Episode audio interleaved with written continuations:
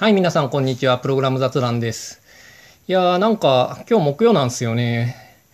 いやー、何か理由があったわけではなく、単純に曜日を間違ってて、いやー、水曜日のポッドキャストをスキップしてしまい、まあ、休みにしてもよかったんですが、別に全然、なんていうか、休みにする理由もなかったんで、はい。まあ、木曜でいっか、ということで、今撮ってます。今週は、あの、プログラマーが異世界転生したら的な話をしたい。もしプログラマーが異世界転生したら的な。うん、もしっていうのは、なろう文法とあんまり、うん、まあいいや、それはいいとして。あ、まあ、あらすじっていうか、まあ、なろうよく読んでるわけですよ、私は。で、まあ、異世界転生した時に、なんというか、元の、なんか意外な専門性みたいなのを使って無双するというのが、まあ、異世界転生ものの基本なわけですよね。で、まあ、我々プログラマーなんで、まあ、プログラマーがもし異世界転生した時には、どういう、どの辺をこう強みにして異世界を戦っていったらいいのかなっていうのをよく考えるんですよ。で、まあ、よく考える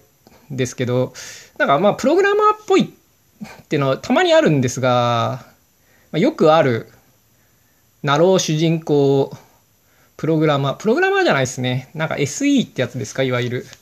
なんか、あれに似てますよね。なんだっけ？あの、ちょっとタイトルが思い出せない。あの、メイドラゴン。メイドラゴンのあの主人公みたいな感じの立ち位置のキャラみたいなのが多くて、まあ、あそこまでできるって感じじゃないけれど、なんか全体的に、なんて言うんですかね。まずデスマみたいなのに強いみたいなイメージと、あとなんか魔法がプログラムっぽいっていうのはよくある話なんですよね。プログラマーで異世界転生ものっていうと。でも、なんかあんまり、こう、そういう設定はあんまりうまく機能してない。うん。まあ、ナロー小説を見てると。うん、で、しかも、なんか、プログラマー特有ぽさが足りないと思うんですよね。なんか表面的すぎて、うん。で、もっとプログラマーにはプログラマーだけの強みってもんがあるんじゃないかっていうような話をして。だからだ今週のトピックはそれですね。まあ異世界そんなに関係ないんだけど、まあけど、うん、異世界転生した時にプログラマーが、プログラマーらしく活躍するにはどういうところがあるのかなっていう。はい。で、まあ他と比較しなきゃいけないと思うんですよね。例えば、論理的思考能力がどうとかって、まあよくプログラマーといえばみたいなので出てきがちなんですが、まあ全プログラマーが、いやそんなの大して重要じゃないってみんな思ってると思うんですけど、論理的思考能力みたいな。うん、だからよく語られがちですけれど、例えば、こう物理学の理論の研究者とか、まあ生物でもいいですけどね、その理系のなんか、何ですかね。まあ、例えば数学でもいいです。数学とか物理の研究者に比べて、プログラマーが論理的思考能力が優れてるなんていう根拠はないと言い切れる。はい。なんか、こう、比較対象としてね、一般人よりマシなんじゃないかっていうことは言えるかもしれない。でもまあ大したことない。だプログラマーが異世界転生するよりは数学者が異世界転生した方がいい。そういう場合は。うん。でね、なんかこうね、コミュニケーション能力とか問題解決能力とかね、それは一体何を指してるのかもよくわかんないんで、まあ知るかって感じで。で、なんて言うんですかね、魔法がプログラムっぽいっていうような世界があったとして、プログラマーがそんなに活躍できるとは思えないんですよね、それだけでは。あだからささっきも言ったように、その数学者とかの方が良い。と思うんですよ。でプログラマーがで何て言うんですかねこう他によく思うこととして製造業との違いっていうのも結構よく思うんですよね。まあこれは異世界転生で思うようになったんじゃなくてその前の世代でちょうどガラケーからそのフォーマーになった時に、うん、なんか日本のメーカーがなぜあんまりうまくその適用できなかったのかっていうのを考えるときにまあ、よく考えてたんですけどメーカー製造業っていうのはこう製造業とソフトウェア開発は似てるところは結構多いと思うんですよ。で製造業っていうのはその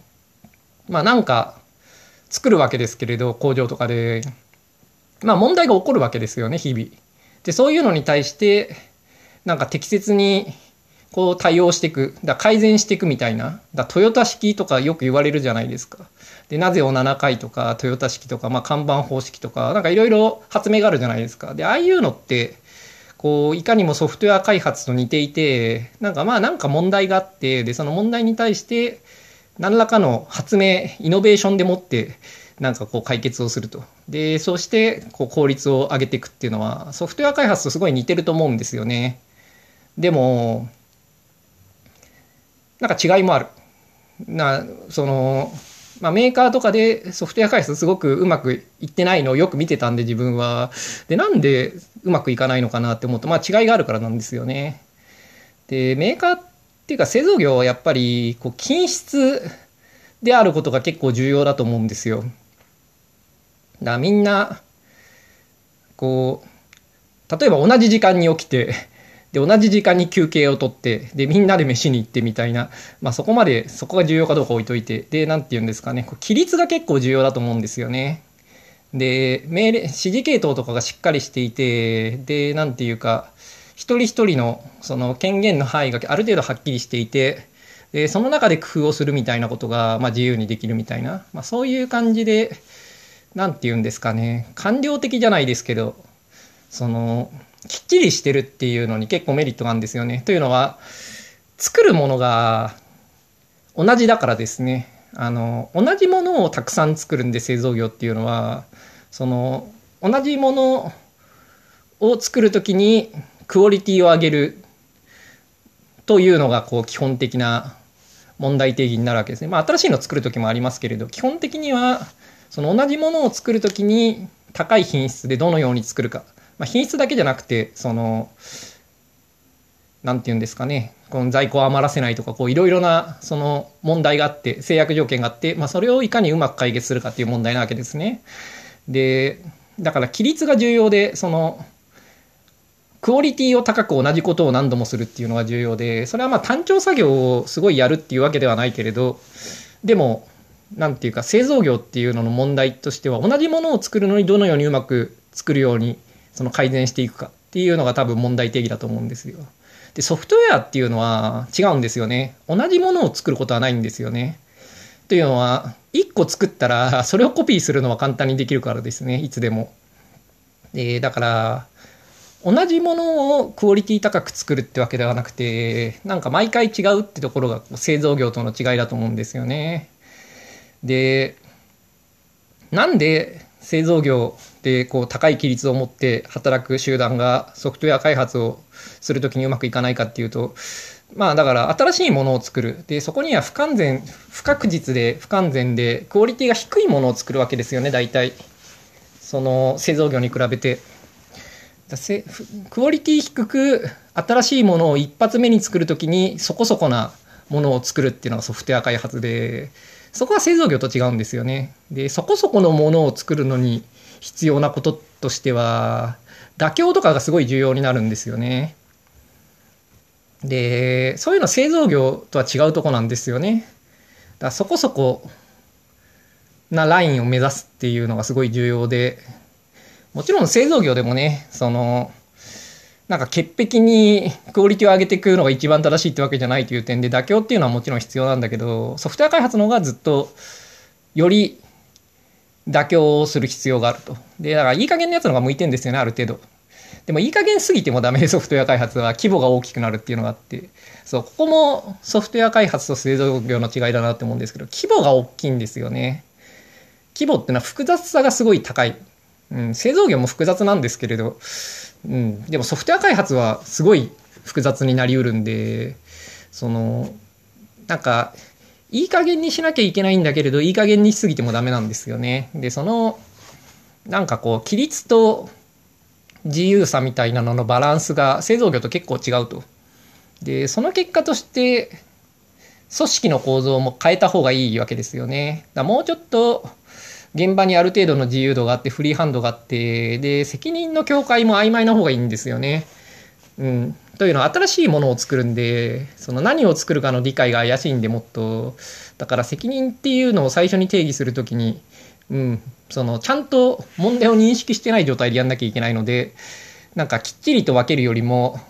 曖昧にしておく方がいい。うん、でそれで現場がより適切にそれぞれの人間が、まあ、賢くいい感じにやる方が良いですよねソフトウェア開発は。でだから製造業とソフトウェア開発のその専門性の違いっていうのはやっぱりこう組織のいい加減さとかそういうのの許容度みたいなのとでもいい加減にはなりすぎないっていうその規律を大切にするっていうののまあバランスみたいなのがこうソフトウェア開発の特徴かなと思うんですよね。ででかいものを作るとでしかも新しく作るとで何度も作るっていうのもソフトウェア開発の特徴だと思うんですよね。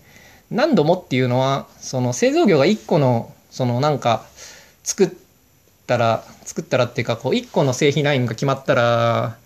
しばらくそれを作り続けるわけじゃないですか。でまあモデルチェンジとかあるだろうけれどそのそれまでの間ずっと作るわけですよね。でソフトウェア開発は、まあ、インクリメンタルに開発が続いていくんでその比較は難しいんですけれど基本的にはなんか新しいものを作るっていう機会がすごく多いと思うんですよ製造業よりも。というのはなんか製造業はやっぱりその全部一からっていうことはないと思うんですよね。だからその生産ラインで使う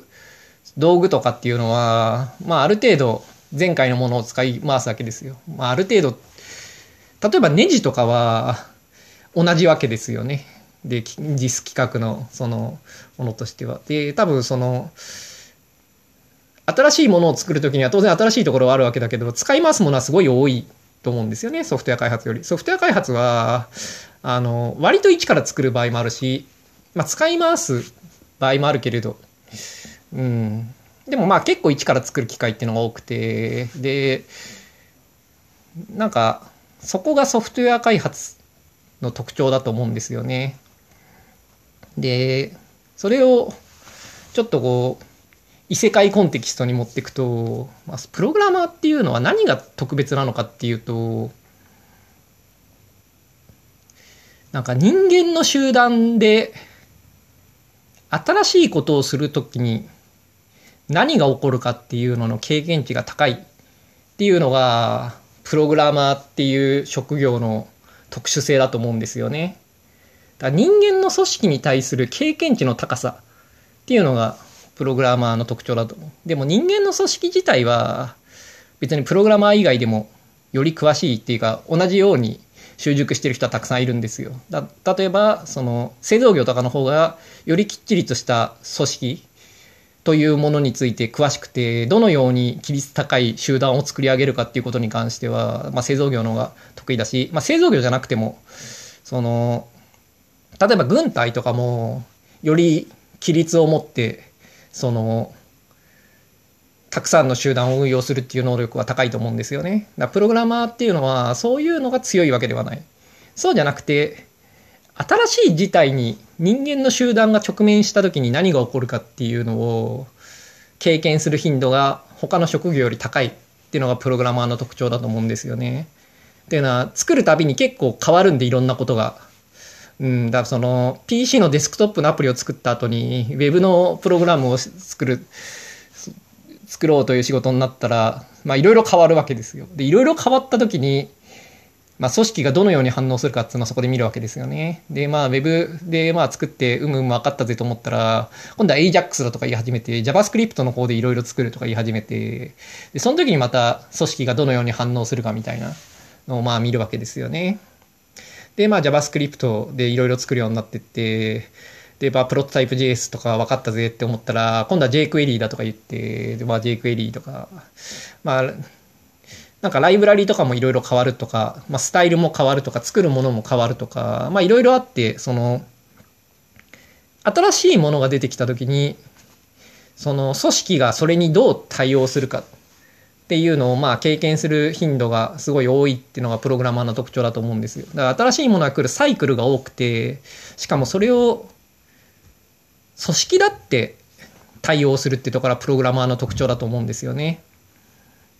で、だ不確実性が多いんだけれど、不確実性が多いものっていうのはプログラマー以外にもたくさんいると思うんですけれど、その、なんか集団で一人じゃなくて集団でそれに向き合うっていうのがプログラマーの特徴だと思うんですよね。だから例えば生物の研究者とかっていうのはこの10年でめちゃくちゃ進歩してるんですよね。いや最近生物学勉強してていやアミノ酸の最後が分かったのはもう1980年代とか80年代じゃなかったっけ？分かんないけどその20世紀の中盤以降とかなわけですよ。20種類のアミノ酸が全部特定されるなんか本当ついこの間とかいうレベルで。でそのような時代から今はもうねアミノ酸どころかタンパク質についての理解もむちゃくちゃ深まっていていやね DNA とかもすごい理解深いしそのそれぞれのなんか細胞生物学的な基準とかねモータータンパク質とかなんかこう他にもいろいろな種類のタンパク質がいろいろな性質を持ってるってことについて、まあ、すごい理解が深まってるわけですよ。で、だからこの10年とか20年の生物学の変化っていうのはめちゃくちゃあって、だから変化の速さっていうのは、プログラマーの特徴とは自分は思わないんですよね。なんか変化が速いっていう業界はまあたくさんある。でも集団がそれに対応しなきゃいけないっていうのはあんまりないっていうところがやっぱプログラマーの特徴なんじゃないかなと思う。で、しかも失敗を見る機会が多いっていうのがやっぱプログラマーの特徴なんじゃないかなって思うんですよね。だから以上を踏まえると、もうもしもプログラマーが異世界転生して活躍するとすると、なんか組織が新しいものにどんどん直面しなきゃいけないようなストーリーがいいんじゃないかなと思うんですよね。だ例えば村があってで、まあ、ゴブリンとかを倒すみたいなでなんか何らかの方法でゴブリンを倒すためのその安全に倒すための、まあ、方法論をマスターするじゃないですか。まあなんか柵を作ったりして槍で倒すだとか。で、その後、コボルトが来たりするとか、その違う敵が出てきた時にそれまでの方法が通じないとかいう時に、まあどう村が対応しなきゃいけないかそういう時に人がどう合理的じゃなく振る舞うのかっていうのについて、まあ、深い知識があってどのようにしたら組織が正しい方向にその変化できるかとかそういうことが詳しいと思うんですよねプログラマーは。まあけどマネージャーではないのでプログラマーはそのちゃんと人を動かせるかっていうだからそのプロジェクトをなんていうんですかね、このリーダーとしてちゃんと組織を動かすという能力が高いかって言われると、それはまあプログラマーのスキルではないとも思う。まあけどある程度やっぱ人の集団を動かさなきゃいけないっていう側面はあるんでね、プログラマーは。うん、他の職業に比べて下手とも思わないですけど。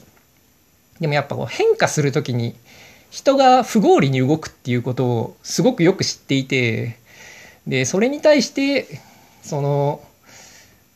間違わないようにいろいろと対応ができるっていうのがプログラマーのメリットだと思うんですよね。例えば、その、not invented here 症候群とか、NAI、あと not applicable here 症候群とか、まあ、まあ、この話したと思いますけど、その新しいものが出てきた時に、まあ、自分らの組織ではそれはうまく適用できないっていうような反応をするとか、新しいものが出てきた時には、その悪いところに着目をして、でその過去のやり方と比較した時の劣るところにばかり目をつけがちとかなんかそういう反応をするとか、うん。まあ、あとヤグニみたいなこと。そのきっちりと先のことを考えてやるっていうのを人間はちょっと行き過ぎてしまって、うん、本当に必要ではないことも必要だと思ってやりがちででそれはいろいろな無駄を生むとかなんかそういうなんて言うんですかね。人間の行動経済学的なそのなんて言うんですかね、本能的に間違えるような傾向っていうのをいろいろ知っていて、で、そういうのに対して詳しいってのがやっぱね、異世界でプログラマーが活躍するポイントなんじゃないかなって思うんですよね。でも、そういう異世界転生プログラマーものって見たことないんですよね。やっぱプログラマーっていうとすぐデスマがどうとかっていう風になって、それ浅いと思うんですよね。プログラマーって別に、すごい忙しいっていうのに対して適性が高いとは思わないんですよね。もっと言えば、例えば霞が関とか、前ちょっとバイトしたことあるんですけど、いや、官僚とかむちゃくちゃ忙しいやつよくいるわけですよ。まあ別に泊まり込んだりとかしていて、もうずっと働いてるなんていう官僚なんて別にいるわけですよ。でそいつらがプログラマーよりも残業してないってことは別にないし、別に飲食業だってなんだって、もっとこうね、ブラックなところはいくらでもあるんで、そのプログラマーの特徴といった時になんかこう過酷な環境に慣れてるっていうのは正しくないと思うんですよね。もうシベリアとかの方が大切ですよあ大変ですよきっと、うんまあ、軍隊とかね。で、うん、やっぱ論理的思考がどうこうっていうのもプログラマーのやっぱ強みではないと思う。やっぱ人間の反応っていうところがプログラマーの強みだと思うんですよね。だからその組織に対するある種の理解が高い。組織っつっても製造業とか軍隊とは違ったと側面ですよね。だ新しいものが出てきた時に間違って反応する間違い方に詳しいんですよ、プログラマーは。だから、異世界で活躍をするんだったら、やっぱどんどん組織が新しい事態に直面するっていうストーリーがいいと思うんですよね。だからまずは敵が変わるとか、で、敵が変わったのに適応したら今度はよその村との合同で何かをするとか、で、その組織が、その分かれた2つある時にどのように間違えるかとか、そのどっちの責任なのかみたいなところで、どうでもいいところで非効率が発生するとか、なんかそういうなんか人間が変化に直面するみたいなのがやっぱね、ストーリーとしていいと思うんですよね。まあそれをどういうストーリーにしたらいいのかよくわかんないですけど。まあプログラマーっていうのは、そういうところに強みがある職業なんじゃないかなと思う。やっぱそういうところはね、例えばさ今まで挙げた、その生物とか物理の研究者よりも詳しいと思うんですよね。例えば物理とかって実験とかだとその国際的な協業とかよくあるわけでうん、そのなんか集団が集まって何かをやろうとする時の経験っていうのはまあ彼らも持っているわけですけれどやっぱそういうのっていうのは直面するものがどんどん変わっていった時に何が起こるかっていうのとは違うと思うんですよね。でだから研究者よりもプログラマーの方がやっぱ得意だと思うしで製造業だとか、まあ、あとはインフラとかの建築業だとかそういう人たちもその組織をよく扱って失敗するっていう例は多いと思うんだけど新しいものが出てきた時にどう間違えるかっていうのはそんなに詳しくないと思うんですよね。やっぱプログラマーの専門性ってのはそこなんじゃないかなと思うし、いや、異世界でプログラマーが活躍するなら、それだって思うんですけど、なんかそういうストーリーを見たことがない上に、そういうことを主張してる人も見たことがないんですよね。いや、プログラマー、なんでみんな魔法がプログラマーに似てるあプログラムに似てるみたいなそういう話に従うのかと。いや絶対そんなのね言語学者とかね数学者とかに比べてねプログラマーが優れてるっていう根拠はないですよ。はい。なんでやっぱ集団運用する能力でしかも不確実性と向き合うっていうところですよねプログラマーがすごい特徴なのは例えば前建築業の人となんか話をしたことがあるんですけど彼らは戦況とかガントチャートですかいわゆるそのプロジェクトの計画とかっていうのはすごい線標的にやりたがるんですよね。でこうこのフェーズをこれでやってこのフェーズをこれでやってみたいなのをこう順番に並べてでクリクリティカルパスがこれでみたいな。だからスケジュールはこうだみたいな。でそれはソフトウェア開発ではすごくうまくいかないってことみんな知ってるわけですけれど他の業界意外と知らないんですよね。知らないっていうか他の業界意外とうまくいくんですよね。で、それはや正しいやり方だって思ってたりするんですよ。で、まあ実際それは真実だと思うんですけど、その、不確実性の低い業界においては、そういうことは可能で、で、そういうことは可能な場合はそういうふうにやるといろいろな予定が立てやすくなるんで、うん、なんかいいんですけれど、ソフトウェア開発ってそうじゃないじゃないですか。だその、あらかじめやることを決めて、そこで必要なリソースを予想して、で、それに必要なリソースをアロケーションして、こう集中させればよいっていうもんではなくて、なんかもっと不確実なものですよね。で、そういうのって意外とよそのジャンルの人には伝わらないわけですよ。やなぜ線標が良くないアイデアなのか、そのソフトウェア開発において？っていうのを説明するのは意外と難しくて。うん。で、そういうよそのジャンルと話した時に意外と、おこれはプログラマーの方が詳しいのはこういうことかっていうのは分かるってことは多いと思うんですよね。で、自分はやっぱうん、結構シェアハウスとかでいろんな人と話すんで、で、いろんな人と話した結果たどり着いたのはそういうとこですね。人の新しいものに適応、あ直面した時の反応に詳しいプログラマーは誰よりも。はい。だプログラマーの専門性っていうのはそれで、まあ、コンサルとかはね、うん、同じように詳しいかもしれないけれど、いろんな組織にいろんなものを適用して、なんか失敗する例たくさん見てると思うんで、彼らも。うん、でもまあやっぱ適用するもん似てると思うんで、コンサルは。そこはやっぱプログラマー違うとこだと思うんですよね。いや、我々はね、その SVN を使ってる奴らに Git を見せたときに、まあ彼らが何と言うかとかね、すごい詳しいわけですよ。いや、なぜ、SVN のが素晴らしいのかってこうみんな言い始めるわけですよね。で、しかもそれ何言うのかもまあ大体知ってるわけですよね。で、新しいその Git のメリットみたいなのは、まあ全然理解しないわけですよ。いやーなんかね、そういう、この、なんというか、ワンパターンの反応をこういろんな場所で何度も何度も見るんで、詳しいわけですよね。で、その結果、自分のそれにも結構気づく能力が高いと思うんですよね。新しいものが出てきた時に、なんか、うわっって思ってこれはダメだって思うわけですけれど、なんかその時にぐっと踏みとどまる能力が高いと思うんですよ。というのは、なんか、よく見るんで、そういう人の反応、人間の反応を。自分もそうであるってことは理解していて、だから、うん、新しい Android のアプリを開発するときに、なんか Web とやり方が違うときに、もうなんてこれは原始的なんだ、もっと Web のように開発しできなくてはいけないとかいうふうに思いたがるところをぐっとこらえて、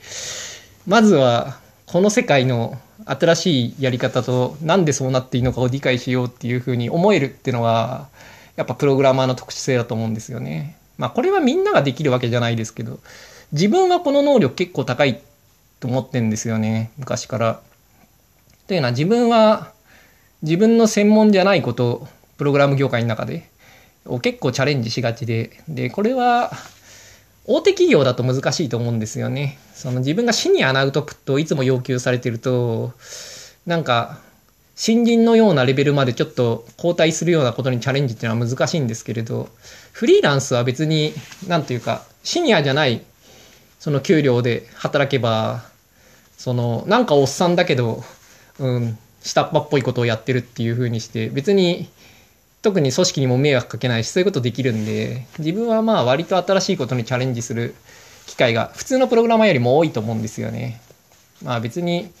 フリーランスやってる人は世の中いっぱいいるし、自分のように、フリーランスだけじゃダメで、その待遇を下げれるってところが多分自分の他と違うところで、まあ、要するにある程度資産があるんで、もうそんなに金いらんっていうね。で、そういう人は自分の他にもいると思うんで、だから自分だけが特殊だっていう気はないけれど、まあ、プログラマーっていう集団の中では、まあそっち側の人間、つまり新しいことを試して、うん、なんていうか自分の実力がまだ初心者の状態に戻るということを、まあ経験しやすいという立場だと思うんですよね。で、その結果として、なんかいろいろと分野を変える都度、うん、そこに適応できなかった人たちというものを、いや、適応できなかった組織というのをよく見て、だからその、直面する問題は毎回変わるんだけれど、反応には似たところがあるっていう経験値が高いと思うんですよね、自分は。